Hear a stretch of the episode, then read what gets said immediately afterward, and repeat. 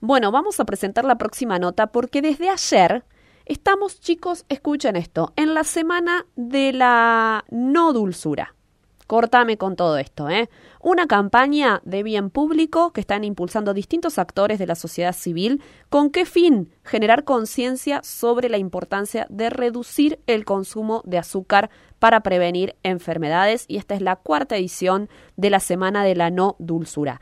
Vamos a darle la bienvenida a la nutricionista Elizabeth Rigada, que además es miembro de la Asociación Argentina de Dietistas y Nutricionistas Dietistas y docente universitaria. Eh, Elizabeth, buen día. Fernanda la saluda. ¿Cómo le va? Hola Fernanda, mucho gusto. Todo bien, por suerte. Igualmente. participando de la Semana de la No Dulzura. Bueno, muchas gracias por atendernos. Bueno, eh, es la cuarta edición. ¿Cómo surge esta iniciativa? Bueno, esta iniciativa eh, se comenzó a gestar ya, es como bien decís vos, hace cuatro años a través de distintas organizaciones. Dice acá este, de la sociedad civil, por ejemplo, nosotros somos de la Asociación Argentina de Nutricionistas, que lo dijiste muy bien porque recién es difícil. Este, y, lo que se hace es buscar concientizar eh, con respecto a que hay una semana previa de la dulzura. Claro. Y este, que también viene hace años como una campaña que se entiende, ¿no? Que es una promoción de un producto o una línea de productos, pero nosotros, este, como nutricionistas y como gente que trabaja en favor de la salud, no podemos no hacer nada y sobre todo ahora que la ley de etiquetados está tan, digamos, toda esta fuerza que viene en la, en la campaña de los etiquetados, que también está intentando desglosar la presencia de azúcar en los alimentos, que no es que uno lo que no lo quiere decir así como que es, engañoso que están escondidos, simplemente no están descritos. Claro. Entonces, a partir de la ley de etiquetados van a estar descritos. Claro. Eh, bueno, recordemos, la ley de etiquetado frontal ya está reglamentada, las empresas tienen un tiempo para empezar a etiquetar con un hexágono negro enfrente de los paquetes, indicando excesos de algunos componentes, entre ellos azúcar. Exacto, exacto. son octógonos. Oh, perdón, octógonos. Eh, este, sí, no, lo que yo pensaba es, claro, uno compra una bebida, ¿no? Que ya conocemos todos, que, que, ya sabes que no es lo más saludable. Pero esta ley, como que me parece que lo que, va, lo que va a permitir es justamente esto, ¿no? Reconocer en artículos donde el azúcar no está especificada, por ejemplo, que también tienen azúcar. Y un poco esa esta campaña que ustedes llevan adelante habla de eso, ¿no? De cómo el azúcar se esconde o está presente en muchísimos productos. Exacto, y está presente incluso con otros nombres, como por ejemplo, el de maíz, ah, mira. o como maltodextrinas, o como glucosa, eh, entonces no es azúcar como sacarosa solamente, Ajá. ¿sí?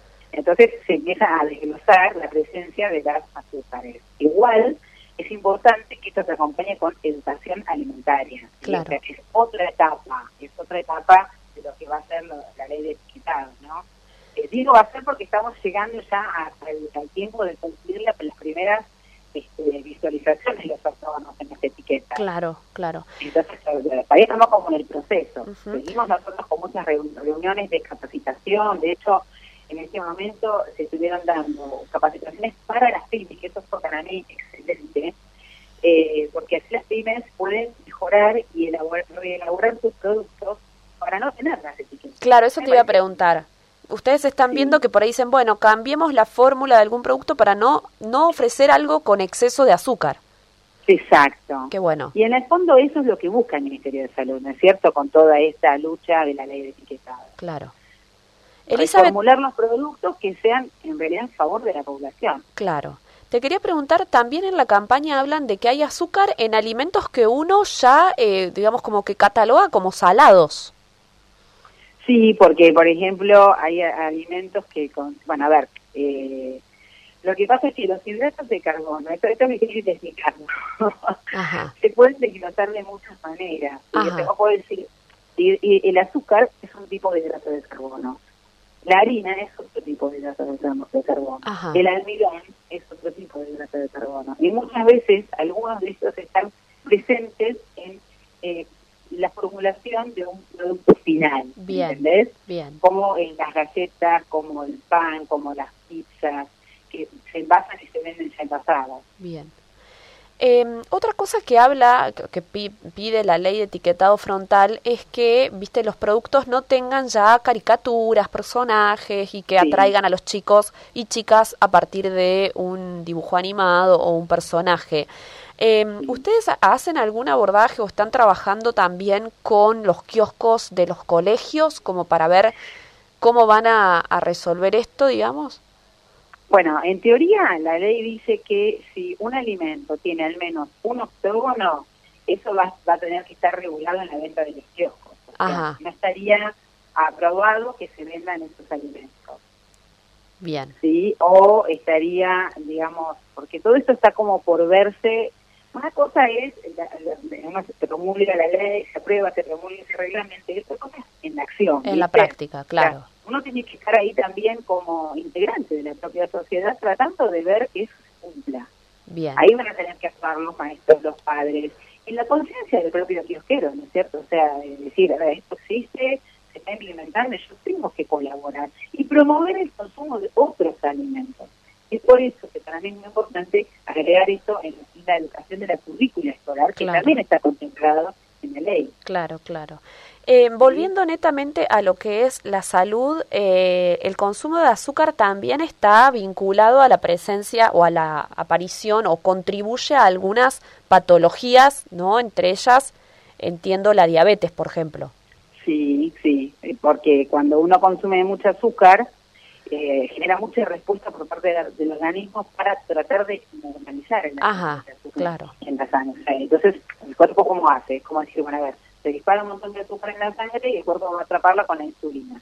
A medida que pasa el tiempo, se puede despertar ese funcionamiento, se genera lo que se dice la insulina resistencia, o sea, empieza a liberar y liberar la insulina, que va a ser el que atrapa el azúcar, y después no termina actuando. Claro. Entonces se, empieza a, desgastar ese mecanismo natural que nosotros tenemos, este, generando primero insulina resistencia, después lo que se dice diabetes de tipo 2, que es la diabetes en la que uno no, no necesita eh, darse insulina, sino que puede regularlo con una medicación que ayuda a bajar, ayuda a actuar esa insulina que estaba media deficiente, y ya cuando avanza más, se va a tipo 1 que uno depende de la insulina. Claro. Entonces, eh, esa enfermedad es progresiva, ¿sí?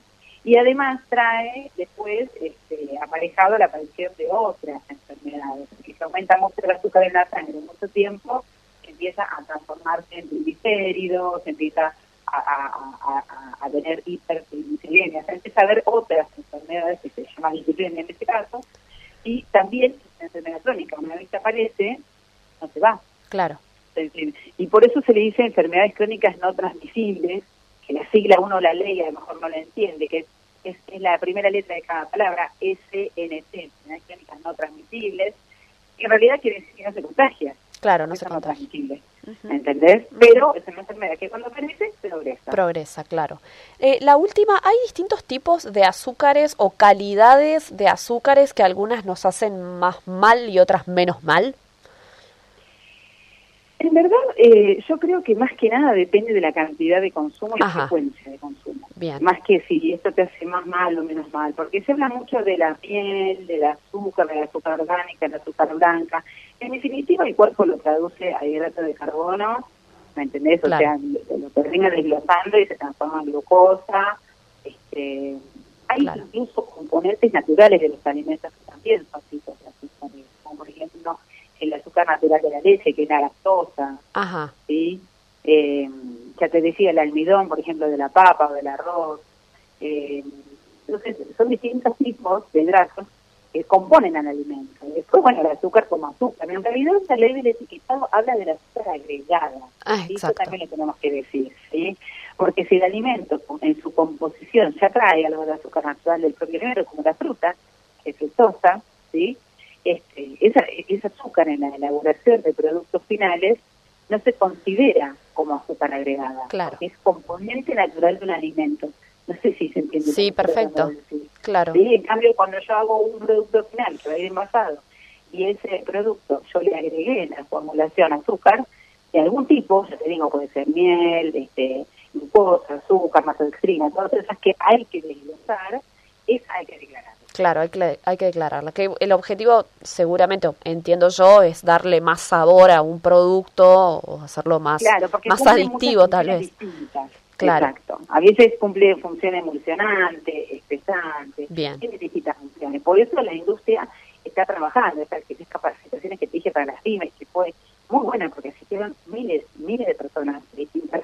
Eh, pymes, qué bueno. Que produce alimentos en Argentina. Sí, la verdad que fue algo para mí muy beneficioso todos quieren seguir trabajando, todos quieren seguir produciendo, nadie se quiere quedar fuera de la ley. Eso me pareció muy, muy beneficioso para el país. Qué bueno, qué bueno. Doctora Elizabeth Rigada, muchas gracias por estos minutos con nosotros. Bueno, gracias a ustedes por invitarnos. Que tenga una buena jornada. Gracias. Es nutricionista, miembro de la Asociación Argentina de Dietistas y Nutricionistas Dietistas, ¿eh? contándonos de qué se trata esto, de la Semana de la No Dulzura, que va a ser durante toda esta semana hasta el 31 de julio, promoviendo artículos y consumos más saludables, ¿no? En Argentina consumimos 115 gramos de azúcar diarios por habitante según la Organización Mundial de la Salud, el triple de lo que recomienda este organismo internacional de la salud, que el ha recomendado es de 50 gramos a 25 gramos para obtener beneficios adicionales del azúcar. Bueno, mm, y la ley de etiquetado frontal que ya se viene su práctica realmente, o sea, ya lo vamos a ver en las góndolas. Después de la reglamentación, había seis meses para que las pymes, industrias y empresas de la cadena alimenticia empiecen a eh, imprimir sus etiquetas de acuerdo a si el producto tiene excesos en azúcares, en sodios, en grasas agregadas y demás.